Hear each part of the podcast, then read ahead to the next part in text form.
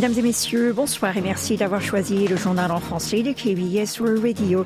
Voici tout de suite les principaux titres de ce mercredi 14 février. Pyongyang tire plusieurs missiles de croisière vers l'Est.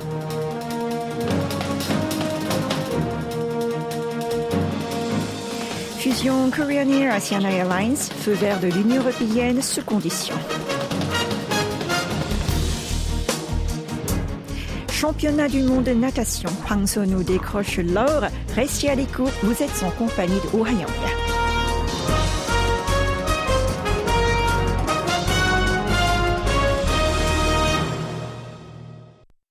Pyongyang a repris ses provocations militaires. Il a tiré vers 9 heures ce matin plusieurs missiles de croisière depuis Wonsan en direction de la mer de l'Est qui sépare les deux Corées et le Japon. C'est ce qu'a annoncé le GCS. Les autorités militaires sud-coréennes et américaines ont aussitôt commencé à analyser la nature de ces nouveaux projectiles tout en suivant bien sûr le moindre mouvement provenance du nord du 38e parallèle.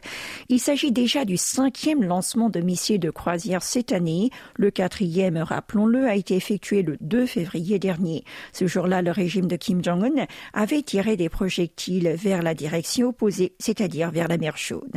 D'après l'armée, à travers ses essais répétés, la Corée du Nord tente d'augmenter la précision des frappes de ses missiles. Certains analystes disent que ce n'est pas un test, mais un showcase en vue de vendre des armes à la Russie. Ces nouvelles provocations militaires régionales de Pyongyang, et ce dans le contexte des élections législatives au sud, Kim Jong-un l'avait déjà prédit. L'ex-conseiller présidentiel à la sécurité nationale de la Corée du Sud a pris la parole dans un podcast du CSIS, un think tank basé à Washington.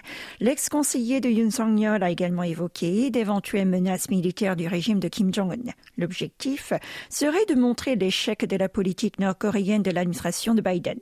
De surplus, cela permettrait d'impacter l'élection présidentielle américaine prévue cette année. Kim Jong-un a par ailleurs abordé la coopération Séoul-Washington dans la dissuasion élargie. Selon lui, lors du sommet d'avril 2023 entre Yoon et Biden, les discussions avaient porté sur de nombreuses options. Il a notamment fait référence au redéploiement des avoirs nucléaires stratégiques américains dans la péninsule. L'ancien haut fonctionnaire pense également que le groupe consultatif nucléaire pourrait jouer le rôle d'un levier de renforcement du parapluie nucléaire américain. Concernant l'éventuel septième essai nucléaire nord-coréen, Kim a expliqué que le royaume ermite s'y était préparé dès le mois de juin 2022. Il a ensuite ajouté que le régime s'efforce encore de miniaturiser et d'alléger les têtes nucléaires. L'ancien collaborateur présidentiel a également fait référence au rapprochement militaire entre Pyongyang et Moscou. Il a dit en avoir déjà alerté Washington et Tokyo lors de la réunion tripartite des conseillers à la sécurité nationale tenue en 2021 à Honolulu. Selon lui, la Corée du Nord souhaiterait obtenir des technologies balistiques et nucléaires russes de pointe, mais de son côté, Moscou serait et ne passerait pas la ligne rouge, comme les USA lui ont demandé. Enfin, l'ex-haut fonctionnaire a indiqué que le Nord chercherait à posséder le plus d'armes atomiques possible et achever les technologies de missiles balistiques intercontinentales. Mais la raison ne serait pas la volonté de déclencher une guerre. En effet, selon lui, cela serait uniquement pour avoir une plus grande marge de négociation avec le pays de l'oncle Sam. Et pour refermer ce chapitre, le bureau 39 du régime nord-coréen a créé des sites de jeux en ligne et les a vendus à des organisations cybercriminelles sud-coréennes. C'est ce qu'a fait savoir le service national du renseignement, le NIS, vient communiquer aujourd'hui. L'agence sud-coréenne des renseignements a annoncé que 15 membres d'une organisation affiliée au bureau 39 du Parti des travailleurs nord-coréens et basée à Dandong en Chine avaient fabriqué et vendu des sites de jeux de hasard illégaux. Chacun d'entre eux envoyait 500 dollars en moyenne par mois à Pyongyang. Notons que le Bureau 39 est une organisation chargée de la gestion des fonds secrets de Kim Jong-un. Toujours d'après le NIS, cette organisation baptisée Kong Information Technology Store regroupe des agents détachés par le Bureau général de reconnaissance en charge des opérations d'espionnage du régime nord-coréen contre le Sud.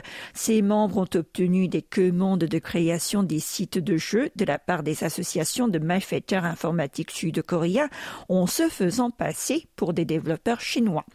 Les agents nord-coréens ont reçu leur rémunération via des comptes bancaires créés au nom des Chinois ou sous des noms d'emprunt, ou sinon ils ont utilisé des passerelles de paiement telles que PayPal qui facilitent les transferts d'argent à l'étranger et ce pour contourner les sanctions imposées à leur pays. Politique intérieure à présent. Chuguk va fonder un nouveau parti politique afin de se présenter aux élections législatives prévues le 10 avril prochain. C'est ce qu'a annoncé hier l'ancien ministre de la Justice auprès des journalistes à Busan, sa natale. D'après lui, le prochain scrutin doit être une occasion pour non seulement juger l'actuelle administration de Yoon Song-yeol, mais aussi pour redresser la République de Corée qui fait face à de multiples crises. L'ex-professeur de droit n'a pas oublié d'ajouter que sa formation ne profitera pas des conflits, mais va au contraire essayer de les résoudre.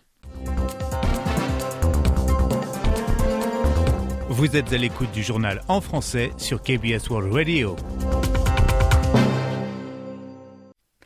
La Commission européenne, le régulateur antitrust de l'Union européenne, a approuvé, sous condition, le projet de fusion de Korean Air avec Asiana Airlines. Genesti avec nous pour nous en parler. La plus grande compagnie aérienne de Corée du Sud a ainsi obtenu jusqu'à présent le feu vert de 13 pays ou régions sur 14. Ces derniers sont ceux auprès desquels elle a annoncé son projet de fusion en janvier 2021. Elle attend actuellement l'approbation des États-Unis. C'est en janvier 2023 que Korean a déposé une déclaration officielle auprès de l'UE pour obtenir son aval pour sa fusion avec Asiana Airlines. Les autorités européennes antitrust avaient alors fait part de leurs inquiétudes. En effet, elles avaient peur que cela restreigne la concurrence sur le marché des services de transport aérien de passagers. Alors en novembre, Korean Air a proposé à Bruxelles une série de mesures visant à prévenir de tels risques. Suite à cette proposition, la Commission européenne a donc approuvé la fusion sous certaines conditions. Ainsi, Korean Air devrait d'abord vendre les activités cargo d'Asiana Airlines. Elle devrait aussi céder à la compagnie low-cost sud-coréenne T-Way Ses routes vers Paris, Rome, Barcelone et Francfort. Une fois que toutes les conditions requises seront mises en place, l'entreprise recevra l'aval final de l'UE. Et nous enchaînons avec une bonne nouvelle en provenance de Doha. Hwang Sun-woo est devenu mardi le champion du monde du 200 mètres nage libre au championnat du monde de natation. Il s'est imposé en 1 minute 44 secondes et 75 centièmes. Le nageur sud-coréen avait reçu le bronze l'an dernier à Fukuoka et l'argent en 2022 à Budapest. Il est ainsi monté sur le podium pour la troisième fois de suite et il est aussi le premier sud-coréen à remporter le titre en 200 mètres nage libre. Grâce à ce nouvel exploit, la natation sud-coréenne a récolté au total 4 médailles d'or dans des rencontres internationales.